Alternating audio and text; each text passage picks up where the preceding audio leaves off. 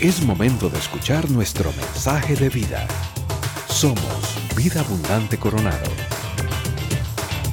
Llegamos al, al final de esta serie que nos llevó alrededor de dos meses, donde empezamos a estudiar a personajes, llamemos oscuros, eh, villanos valiosos que encontramos en la Biblia, historias que a veces dejamos de lado. La idea con estos personajes es que pudiéramos identificar algunas grietas en su vida y carácter que nos desafiaran. Y bueno, la gran mayoría de nosotros encontramos, al, por supuesto, identificación con muchos de ellos. Ahora llegamos al último. Es un personaje que la gran mayoría podría no reconocer. Es un hombre llamado Simón, conocido en la Biblia como Simón el hechicero. Su historia se cuenta allá en Hechos capítulo 8.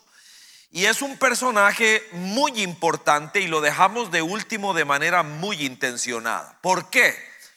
Porque Simón fue una persona que se adhirió a la iglesia. Es una persona que, dice la Biblia, creyó y respondió al Evangelio. Dice que se bautizó. Él era partícipe de la vida de la iglesia. Pero vea qué interesante, nunca se renovó. Nunca fue una persona que dio pasos firmes en su fe. No tomó decisiones. Así que toda su historia, y todos tenemos una historia, todo aquello que había vivido era brujo, era el brujo del pueblo, era un hechicero, era una persona de muchos recursos, de mucha fama, lo vamos a ver, y entra a la iglesia, pero no toma decisiones. La pregunta no es si nos identificamos con Sansón o, con alguno de aquellos personajes, Judas o Lot. Esa no es la pregunta. La pregunta es, identificándome con ese personaje, con ese hombre o esa mujer, con esa grieta que me mandó, que me, que me reflejó. La pregunta es si después de haberme identificado, tomé decisiones. Porque venir a la iglesia y nunca tomar decisiones en el nombre de Jesucristo, a eso se le llama religiosidad. Es el mismo bulto que se devuelve para la casa sin tomar decisiones radicales y dramáticas. Dice de esta manera, Hechos capítulo 8 y a partir del verso 12, dice, pero cuando creyeron a Felipe, este es el pueblo de Samaria a donde llegó el Evangelio, que les anunciaba las buenas nuevas del reino de Dios y el nombre de Jesucristo, tanto hombres como mujeres se bautizaron. Simón, acabo de hablarles de él, mismo creyó, el brujo del pueblo. Y después de bautizarse, bien, seguía Felipe por todas partes. Hasta aquí vamos bien. Pero note, asombrado de los grandes milagros y señales que veía. Los milagros y las señales no son lo que nos deben encandilar, es el mensaje del Evangelio de Jesucristo. Aquí ya él empieza a quedarse. Verso 18. Al ver Simón, que mediante la imposición de las manos de los apóstoles se daba el Espíritu Santo, les ofreció dinero. Y les pidió, denme también a mí ese poder. Vea, vea lo que él anda buscando, vea lo que le gusta, vea lo que le llama la atención. Deme a mí ese poder para que todos a quienes yo les imponga las manos reciban el Espíritu Santo. Aquí está la reacción de Pedro que tu dinero perezca contigo, le contestó Pedro, porque intentaste comprar el don de Dios con plata. La Biblia nos dice que Simón creyó, se bautizó y compartió, pero nunca se renovó. La pregunta es, ¿por qué nosotros no nos renovamos? ¿Por qué seguimos siendo el mismo ayer, hoy, por los siglos? ¿Por qué? Es un problema serio. Bueno, la tradición, el temor a abandonar algo que he conocido, que he practicado.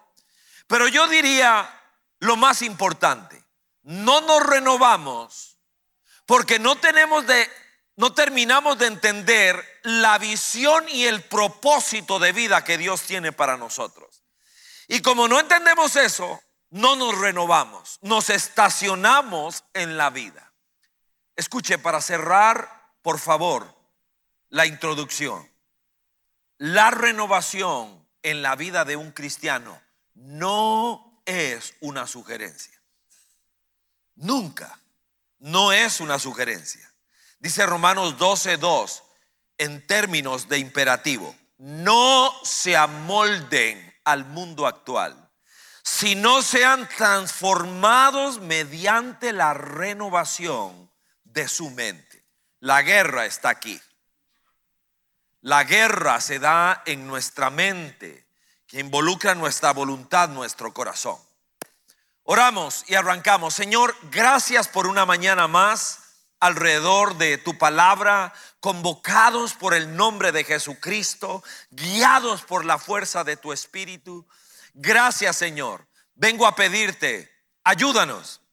Acabamos, Señor, de, de mencionar a ocho villanos, personajes de todo tipo, con grietas en su carácter que terminaron naufragando, causando mucho dolor, mucho daño. Y hoy nosotros, Señor, que tenemos la misma textura que ellos, que esos hombres, esas mujeres, pero tenemos la oportunidad de renovarnos en Jesucristo. Quiero pedirte que nos ayudes. Despiértanos. Ponemos delante de ti a vida abundante. Gracias por las personas que están acá presentes. Gracias por las personas que nos miran a través de la tecnología. Y te suplicamos, Señor, gracias porque eres bueno y eres fiel y contigo siempre hay oportunidad de que amanezca de nuevo. Ayúdanos, por Cristo que así sea. Y la iglesia dice, bien, vamos adelante dos subtítulos. El primero de ellos son algunas lecciones que nos deja este hombre Simón de áreas no renovadas que resultan un desafío para nosotros. El segundo subtítulo tendrá que ver con las disciplinas de la renovación. Así que como tenemos trabajo, arrancamos de a una. Vamos. Primero que nada, Simón y dicho sea de paso, seguramente no vamos a mencionar áreas que usted y que yo, a todas luces, para nosotros mismos necesitamos renovar. Primero que nada, Simón no renovó su mente jactanciosa, ególatra, orgullosa, prepotente. Estaba acostumbrado ahí en la ciudad de Samaria a que las luces estaban sobre él. Dice el verso 9 en la parte B, que él se jactaba de ser un gran personaje. Llevaba la admiración, uy, este, don Simón, déjeme tomarme un selfie con usted. Fírmeme, fírmeme aquí. Era ese tipo de persona famosa, era el tipo de persona admirada, respetada, eh, porque era el brujo del pueblo y dice que tenía encandilado a todo el mundo con lo que hacía. Se había alimentado el ego, el sentirse admirado y buscado. Pero tiene un problema. Ahora llegó a la iglesia. La iglesia es un lugar diferente. La iglesia es el, el reino de Dios. Y en el reino de Jesucristo, allí los líderes lavamos pies. Llegamos a un lugar donde los que sirven son, comillas, los mayores. Simón llegó a un lugar donde ahora somos medidos desde arriba y desde arriba todos somos iguales. Nos miramos, nos miran para abajo y todos somos del mismo tamaño. Casi nunca hablo de fútbol acá, pero es un ejemplo extraordinario. Quedamos de último de nuestro grupo en el Mundial, cargaditos de goles. La pregunta es, ¿qué pasó? Cuando le ponen el micrófono al entrenador, él dijo fue un accidente. Aún los accidentes tienen razón de ser. el viernes cuando venía al cierre de la reunión de deseo puro acá con mis compañeros. Y voy echando para atrás algo del garaje de mi casa, está lloviendo, está oscuro, no se ve prácticamente nada. Y donde salgo de mi casa, que uno se la conoce ya, ¡pum! Pego el carro. El carro de mi esposa, peor todavía, ¿ok? ¡Pum! La tapa de atrás es fondada. Entonces, yo le puedo decir a Gis, Gis, querida mía, te amo, te tengo una mala noticia. Te fondé la tapa de atrás del carro. Y fue un accidente. La pura verdad es que el coso para, para, para poner el teléfono tapa la cámara con la que yo hubiera visto el infeliz camión que se parqueó donde no tendría que estar y donde nunca hay ningún carro. Ahí. Pero no quité ese aparato y me tapó la cámara, ¡pum! Golpeé el carro. Aún los accidentes tienen atenuantes. Y cuando yo vuelvo a ver a nuestra selección en las previas a que iniciara el mundial, y yo escuchaba a algunos de los muchachos diciendo, venimos a ser campeones del mundo. Una cosa es ser, una cosa es ser optimista, una cosa es ser positivo y otra cosa es ser jactanciosos. Y cuando escucho a otro decir, venimos a pasarle por encima a nuestros rivales. Una cosa es ser positivo y otra cosa es ser jactanciosos. Y quienes nos pasaron por encima fueron nosotros. Porque usted y yo tenemos que entender la vida a partir de principios bíblicos. ¿Sabe qué dice el libro de Proverbios? Que antes del quebrantamiento es la altivez de espíritu. Si usted y yo queremos estrellarnos contra una pared y darnos duro, sea jactancioso. Y inmediatamente, ¡pum!, empiece a contar de 10 para abajo. 10, 9, 8 y pega el carro con el camión que está parqueado atrás. Aún los accidentes tienen explicaciones de cosas que pude haber evitado. Número dos, en segundo lugar, él no solo no renovó una mente jactanciosa, él viene del mundo de la prepotencia, del orgullo, de alguien que se, que se jacta, sino que también tenía una mente pagana. Dice la Biblia en el verso 9, en la parte C, que practicaba la hechicería, practicaba la brujería. Él se movía con las fuerzas demoníacas, diabólicas, allí la hechicería. Y ahora llega a la iglesia y no renueva su mente. Él trae el bagaje de cosas y las quiere implementar de este otro lado su manera de hablar, él, no se renueva, él no se hace las preguntas, que aquí estoy Señor. Dice que creyó, pero creyó y basado en milagros, en, en, aquella, en aquella cosa que al alimentaba el ego ayer, ahora él dice, aquí también voy a hacer lo mismo. En el paganismo cualquier cosa es Dios. En el paganismo Dios está en cualquier cosa. En el, en el cristianismo no. El cristianismo es, es necesario que depure mi vida. Yo tengo que empezar a, a votar cosas. Necesito desechar cosas. ¿Sabe cuál es la puerta tica para que un cristiano que empiece en las cosas de Dios no termine de echar a la basura lo que tiene que terminar en la basura? Frases como esta. Yo ni creo ni dejo de creer. Entonces con esa todo, todo cabe, todo queda adentro. Porque yo ni creo, ahí está la escalera, mm, le paso, no le paso por debajo, a ver. Bueno, la verdad es que mejor le doy la curvita porque yo ni creo ni dejo de creer. Y no termino de entender lo que es la fe cristiana. Que hay una renovación de mi mente Ahora sé para qué sirve una cabeza de ajos. No es para que espante nada, para darle sabor a la comida. Punto. Pero cuando una persona no renueva su mente, entonces, y no aprende a discernir aquello que es acepto delante de Dios o abominable a los ojos de Dios. Yo escuchaba y no podía creerlo. El pastor genera la orden a la iglesia, que había recibido una revelación que para poder limpiar al pueblo de maldiciones, iban a barrerlas. Y la manera de hacerlo era poniendo escobas amarradas en el bumper de atrás de su carro.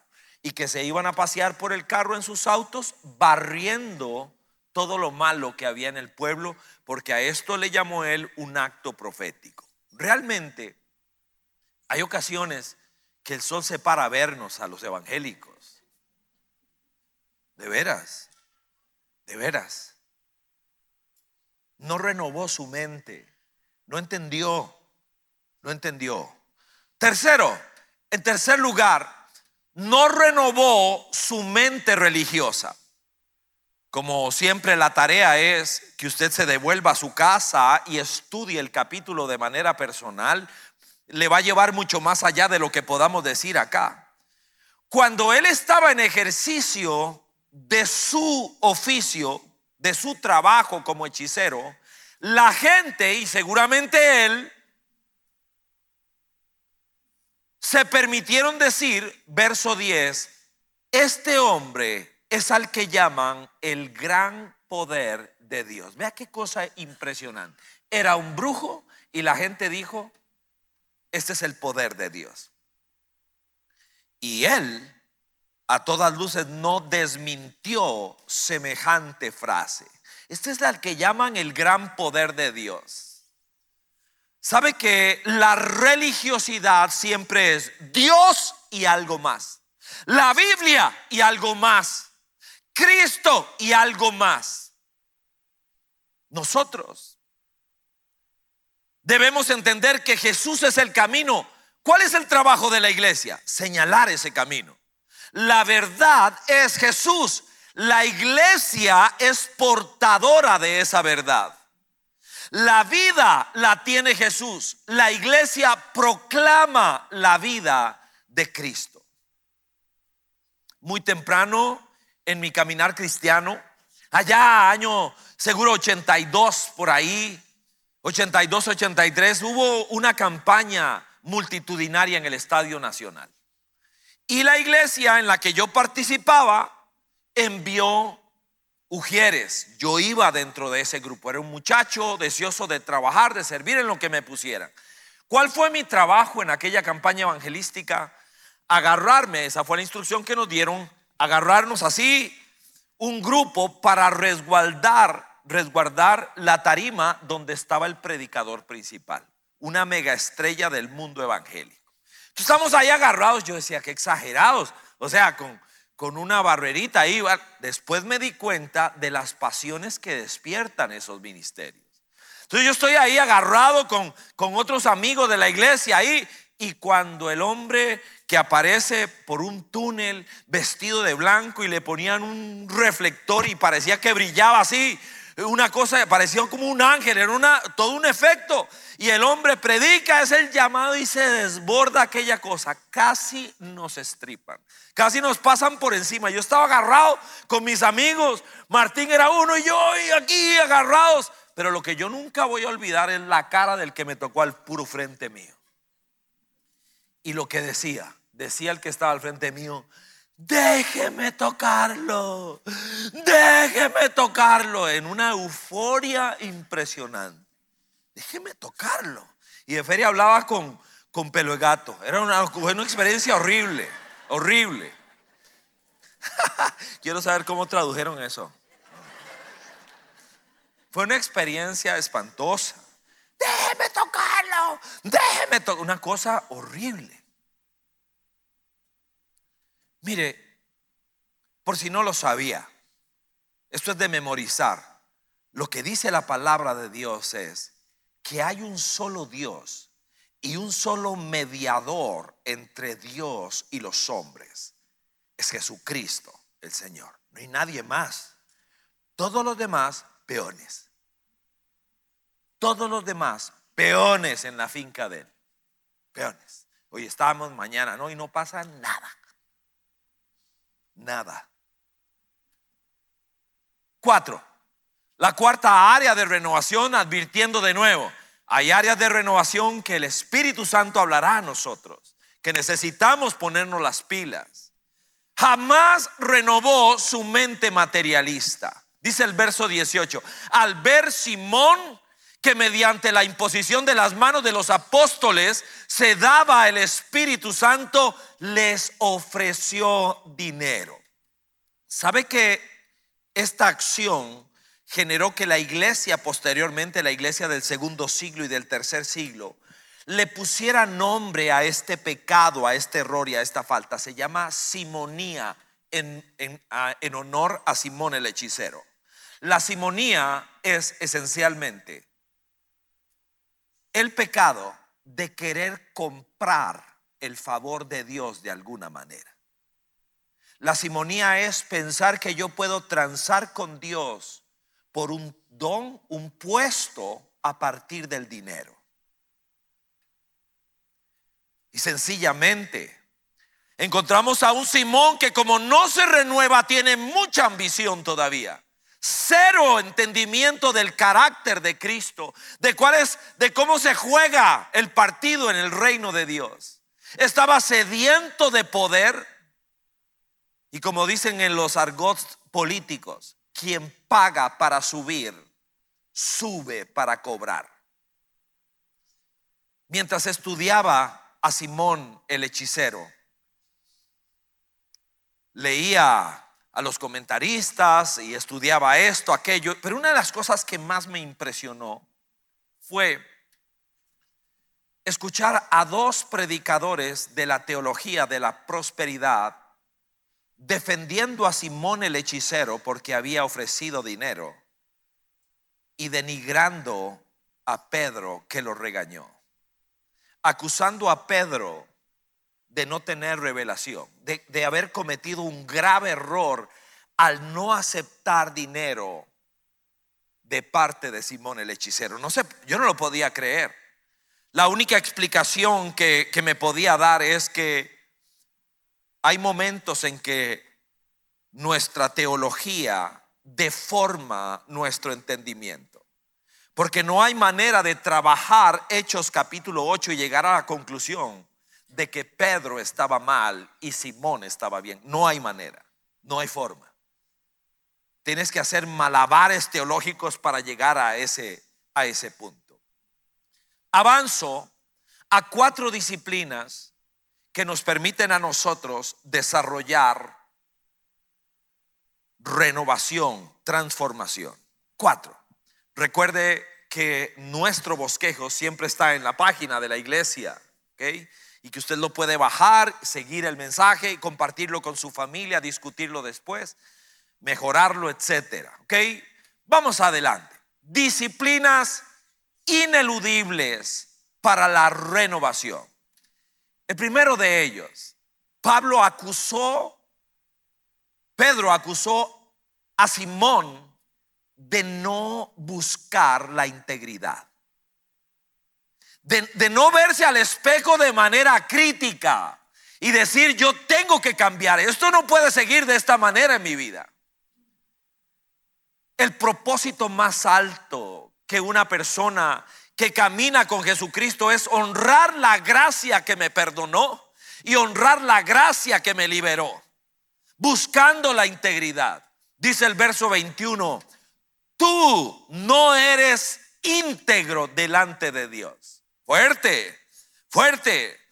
Pedro viene y le exhorta de una manera vigorosa. El remedio para el corazón de Simón el hechicero venía a partir de la confrontación de Pedro. El camino hacia la integridad es el arrepentimiento legítimo. Es haber escuchado que Sansón era un lujurioso y tomar medidas, decir, Señor, aquí estoy, ayúdeme. Es entender que Judas era un traidor, sí, ¿Cuáles facetas de esas podría tener yo potencialmente y decir, Dios, ayúdeme? El verso 22 dice, arrepiéntete de tu maldad.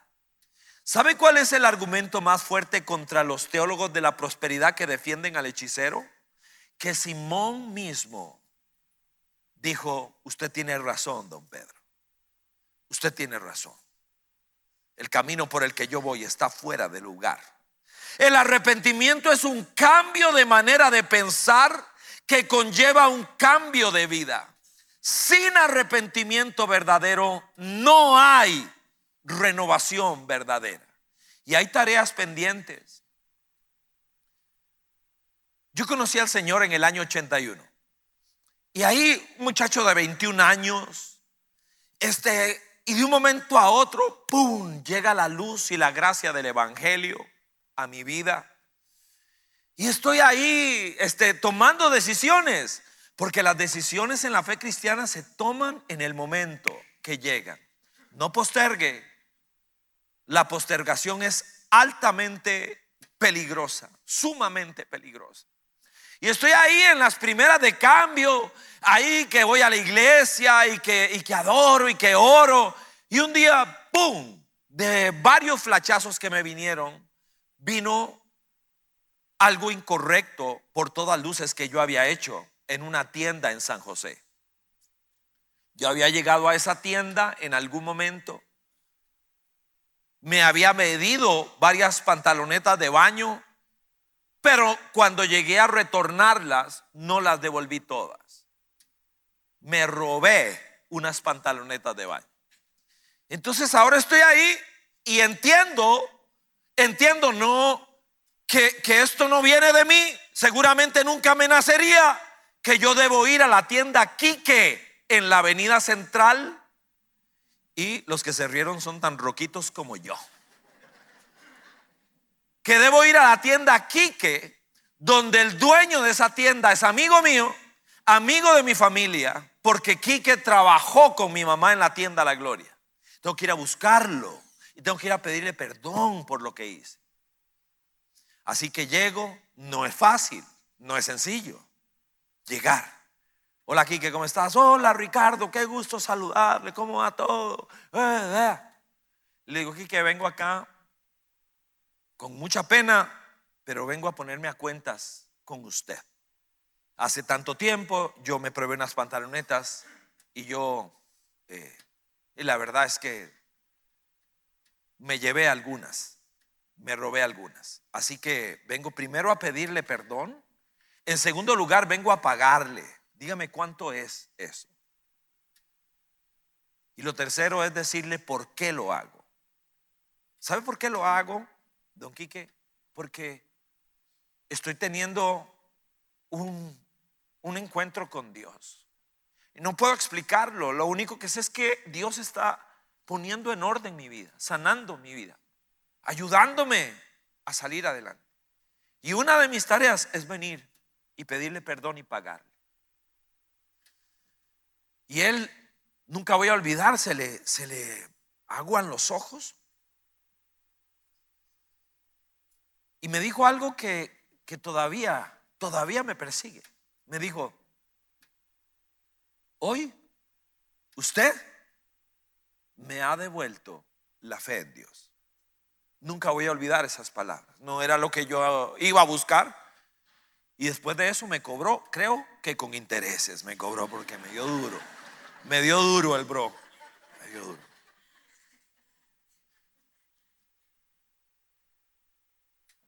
Cuando una persona quiere renovarse necesita apuntar dónde quiero llegar. Y hay cosas que ya no pueden ser más que ya no deben ser más. Hay cuentas en las que tengo que ajustarme. Dos, en segundo lugar, cuando alguien va a renovarse, necesita entender cuál es la oración más poderosa que puede hacer. Y es el ruego personal. El ruego personal. Ya le voy a explicar a qué me refiero.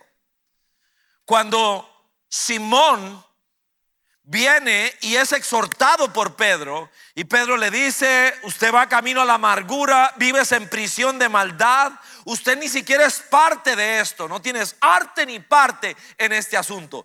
Creyó, se bautizó, caminó cerca de Felipe, pero nunca fue parte integral de la iglesia. Nunca. Eso se lo dijo Pedro. Y entonces la reacción de Simón el hechicero es esta, verso 24. Rueguen al Señor por mí. Rueguen al Señor por mí, respondió Simón, para que no me suceda nada de lo que han dicho. Eso está bien. La Biblia nos pide que oremos los unos por los otros. Pero la oración más poderosa que puede hacer alguien es la oración que hace por sí mismo. Porque hay oraciones que son absolutamente insustituibles. Y la mía, por mí mismo, es una de ellas. Entonces cuando alguien viene y me dice, usted oraría por mi casa, usted oraría por mi negocio, lo hago con mucho respeto, pero digo, no, no. Y la gente se extraña. ¿Por qué? Porque, primero, yo no oro por cosas, yo oro por personas. Segundo, si usted quiere que su negocio prospere, le voy a decir cuál es la forma de hacerlo. El dueño de ese negocio tiene que ser un bendecido y una bendecida de Dios. Entonces, son los bendecidos de Dios como José que atraen la bendición de Dios a partir de su carácter y su relación con Él. Y entonces se va a decir de usted lo que se dijo de José, todo lo que hacía prosperaba, porque el Señor estaba con Él y le extendía su misericordia. Entonces, ahora sí, yo puedo orar por usted, pero su negocio, su casa será bendecida si ahí hay un hombre y una mujer bendecida por Dios. Y aquí está Simón le acaban de decir y dar una exhortación terrible, fuertísima. Arrepiéntase, arrepiéntase. No tienes parte en eso, usted no entiende dónde llegó. Y él dice, oren por mí para que eso no me pase. La oración más importante que alguien puede hacer es la que hace por sí mismo. Cuando yo oro por mí mismo diciendo, Dios, perdóneme, ayúdeme. Jesús está enseñando de oración. Mateo capítulo 7, verso 7. Pidan y se les dará. Busquen y encontrará. Llama y se te abrirá. ¿A quién le está diciendo eso? A usted y a mí. Porque todo el que pide, más puntual, recibe. Y todo el que busca, encuentra. Verso 8. Y todo el que llama, se le abre. ¿A quién se le dice eso? A usted. A mí. Así que yo aprecio mucho la oración que alguien hace por mí, las ocupo todas, las necesito todas. No estoy diciendo otra cosa, pero hay oraciones que quien tiene que hacerlas soy yo. A quien le tocaba decir, Dios, perdóneme. Realmente estoy caminando por un lugar equivocado. Renueve mi vida. Era a Él. Era Él. Tres. Tercera disciplina. Todo esto en el texto que estamos estudiando. Tercera disciplina. Este es el antioxidante más excelente que hay. Cuando ingresa al sistema de una persona, empieza a, a raer, a borrar las mentiras, las toxinas que hemos acumulado durante décadas. Es la palabra de Dios. Dice dos veces en el texto de estudio desde el verso 9 en adelante en lo que es la historia de Simón el hechicero. Esto es de Juan y de Pedro. Después de testificar, de decir que la palabra de Dios es lo mejor, testificar es, es una, una declaración personal, es un testimonio personal de que esto es lo mejor que hay. De testificar y proclamar la palabra del Señor. Yo necesito tener cuidado de qué entra en mi vida. ¿Qué es lo que yo consumo? Porque dice la Biblia que yo no debería engañarme, que todo lo que siembro, eso cosecho. ¿Qué entra en mi vida? ¿Qué entra en mi mente, en mi corazón? Debo confesar que soy absolutamente analfabeto de artistas y de una serie de, de figuras. Así que cuando Mario Castro hace una semana empieza a hablar de Bad Bunny, yo entendí al principio, Box Bunny, ¿de qué está hablando? O sea, estoy perdido totalmente. No sé de qué está hablando y que habla que esto y que el otro y, que aquí, que allá. Así que en la semana le digo a mi esposa, le cuento y le digo que, que me busque. A ver, ¿qué es la cosa con este chavalo que hacía, o sea, que si hace tres conciertos, decía, los llena en el Estadio Nacional? ¿Cómo es? ¿Quién es? ¿Quién es? Entonces, lo primero que hace es enseñarme una foto. Y yo empiezo a ver aquellas fotos. El chavalo con tacones y en minifalda. Y, y este, e, e, este es el que llena un estadio. Y luego tengo la letra al frente de muchas de sus canciones. Cuando usted quiere entender a una sociedad como la que estamos teniendo, se explica a partir de qué comen. Y si esto es lo que comen, con razón hay tanta basura en el ambiente. Porque si yo como basura, basura sale. Así que yo tengo que ser celoso. ¿Qué entra en mi mente? ¿Qué entra en mi corazón? ¿Qué entra? ¿Qué entra? ¿Qué es lo que está entrando? Así que lo apunté de esta manera. Si comes Bad Bunny, nunca serás Good Bunny. ¿Ok? Espero que le quede claro. ¿Está bien?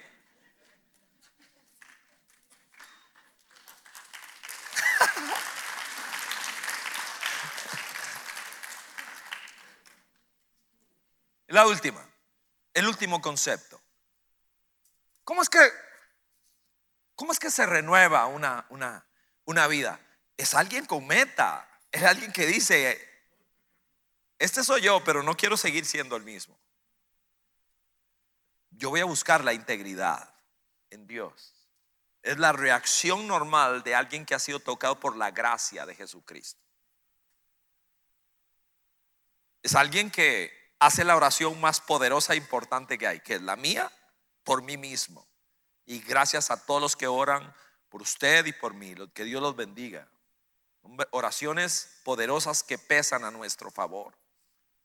Soy una persona que todos los días voy a comer las palabras de Dios porque alimentan mi alma y me dan luz y me permiten ser una persona con criterios diferentes para que no salga basura de mi corazón, de mi mente. Y por último, es el poder más grande que existe. Es el poder del Espíritu Santo de Dios. El libro de los Hechos, el tema es el Espíritu Santo. El capítulo 8 de Hechos, el tema es el Espíritu Santo. La temática, toda, toda una, toda, todo un debate teológico alrededor de lo que pasó con el Espíritu Santo allí en Samaria. Interesantísimo. Lo que sí queda claro es que la iglesia jamás puede ser iglesia, un cristiano jamás puede ser cristiano sin la fuerza, la guía, la gracia que el Espíritu de Dios otorga sobre una persona. Dice el verso 15, estos, Juan y Pedro, al llegar oraron por ellos para que recibieran el Espíritu Santo. Es un tema primario. Aquí está Simón, no entiende él no sabe dónde llegó. ¡Pum! Él llega, se, encandila y dice, esta es la mía, segundo capítulo del gran personaje que siempre he sido. Y le dice a Pedro, deme ese poder para que yo ore por la gente y reciban el Espíritu Santo. ¿Sabe qué estaba pidiendo él? Yo quiero ser un distribuidor autorizado del Espíritu Santo. Con fines económicos. Eso es lo que él quería. No entendió dónde llegó. No entendió que la presencia del Espíritu Santo no es para usarse, es para transformarse, para renovarse, para que algo maravilloso pasara en su vida. Dios espera que seamos llenos del Espíritu de Dios antes que cualquier otra cosa. Nada es posible en la vida cristiana sin la presencia del Espíritu de Dios. Concluyo. Concluyo con, con el verso que me capturó de Hechos, capítulo 8, y en el verso 8 me, gustó, me, me llegó, porque es un verso de esos que muchas personas podrían sentir que es de transición. Dice Hechos 8:8, y aquella ciudad se llenó de alegría. Está hablando de Samaria. Y aquella ciudad se llenó de alegría. Entonces planteo una pregunta. ¿Por qué la ciudad estaba triste? ¿Por qué la casa estaba triste? ¿Por qué la iglesia se pone triste? ¿Por qué personas están tristes? Porque hay sociedades, iglesias y por supuesto gente sin renovación. Eso le dijo Pedro a Simón. Le dijo, en hiel de amargura vives. Porque no hay renovación en tu vida. Realmente cuando alguien se estanca cree que no se mueve, pero realmente sí se mueve. Le dijo Pedro, verso 23, veo que vas camino a la amargura y a la esclavitud del pecado. Entonces la pregunta es, ¿por qué la ciudad se llenó de alegría? Porque el Evangelio produjo gente renovada. Hombres, mujeres, esposos, esposas, hijos, trabajadores, pastores, sacerdotes renovados. Así es el Evangelio. Llega a la vida de alguien y vuelve a salir el sol. Pero para eso tengo que tomar decisiones desde el mero principio de mi caminar cristiano. Dios quiere que yo crezca, quiere que me renueve, no quiere que me quede pegado en el mismo lugar. Necesitamos que Dios escuche esa oración que solo yo puedo hacer. Señor, renuévame, refrescame. Póngase de pie, por favor.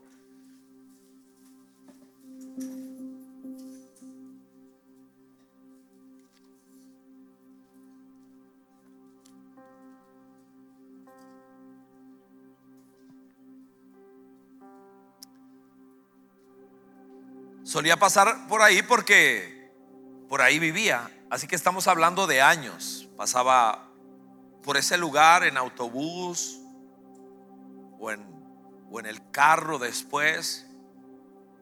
Forzosamente pasaba por ahí. Así que pasé ni siquiera cientos de veces, miles de veces por ese lugar. Y allí, sentado en un banco, estaba un señor que siempre me llamó la atención. Era el cheque de los buses. No sé si eso todavía se usa, pero el que chequeaba los buses. Subía y anotaba algunas cosas. Siempre, siempre, lloviera, no lloviera. Sol, frío, siempre, siempre, siempre. Una vez, diez veces, cien veces, mil veces. Ahí lo vi. Entonces, siempre me llamó la atención sus facciones serias siempre. Nunca lo escuché conversar con el chofer del bus. Nunca. Y siempre pensé, ese señor es muchas cosas buenas, muy perseverante, sí. Muy fiel a su trabajo, no hay duda alguna. No hay duda alguna. Me mudé de ese lugar. Nunca volví a pasar por allí. Años después, años después, volví a pasar por ese lugar. ¡Pum! Ahí estaba. Todavía. Así que pensé, ¿cuántas veces habrá tenido una oportunidad para subir una grada o dos? ¿Cuántas veces? no la aprovechó. Pensé para mí, atrevidamente, es, Era un diálogo personal. Tengo derecho, no conozco la historia de nadie. Pero cuento esto porque Dios no quiere que usted o yo nos quedemos pegados en la misma esquina toda la vida. Me llama la atención que, que Jesús llegó un día y vio un árbol. Como no tenía fruto, se enojó. Se enojó. Hay, que estudiar el carácter de Jesucristo. Él se acerca a nuestras vidas y espera que algo pase. De veras, que, que algo ocurra. Porque la religiosidad es insultante al cielo. Cristo no vino para que yo le diera un ratito en la mañana del domingo. Él quiere mi vida y quiere que su perdón me transforme. Quiere acercarse al árbol que es usted y que soy yo y, encontrar algo ahí. Algo. Porque no bajó de su cielo para que usted y yo juguemos a la religión. Bajó para que nazcamos de nuevo para que podamos experimentar una nueva vida en medio de todo lo que se vive aquí abajo. Así que le invito a cerrar sus ojos un momento, Señor.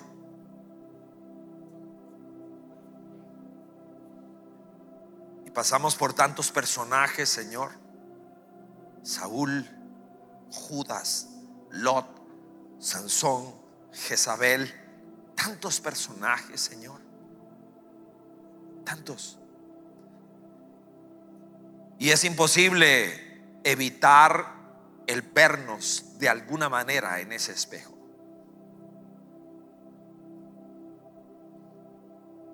Así nos has amado, así nos has abrazado. Y esa frase es cierta. Dios me ama tal como soy. Eso es cierto. Así vino a buscarnos. Pero es una frase incompleta. Su amor hace imposible que nos deje como nos encontró. Y por eso, Señor, cerramos esta serie abriendo la página de la Biblia que habla de Simón el hechicero. Creyó, se bautizó, cantó, se le pegó a Felipe, pero jamás se renovó. Su mente seguía cargando con una enorme cantidad de cosas que debían quedar atrás. Por eso, Señor, aquí está nuestra vida. Aquí está nuestro corazón. Nada es posible sin Jesucristo, el Señor y Salvador por eso te pido, entra a nuestro corazón, Señor.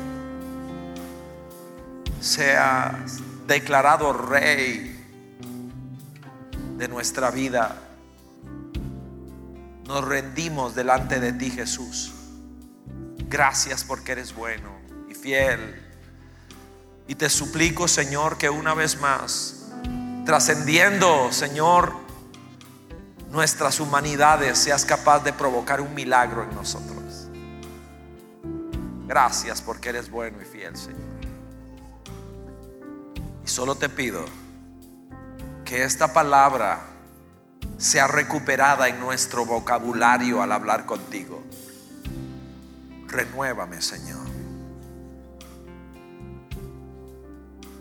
No se amolden a esta sociedad antes sean transformados por medio de la renovación de su entendimiento.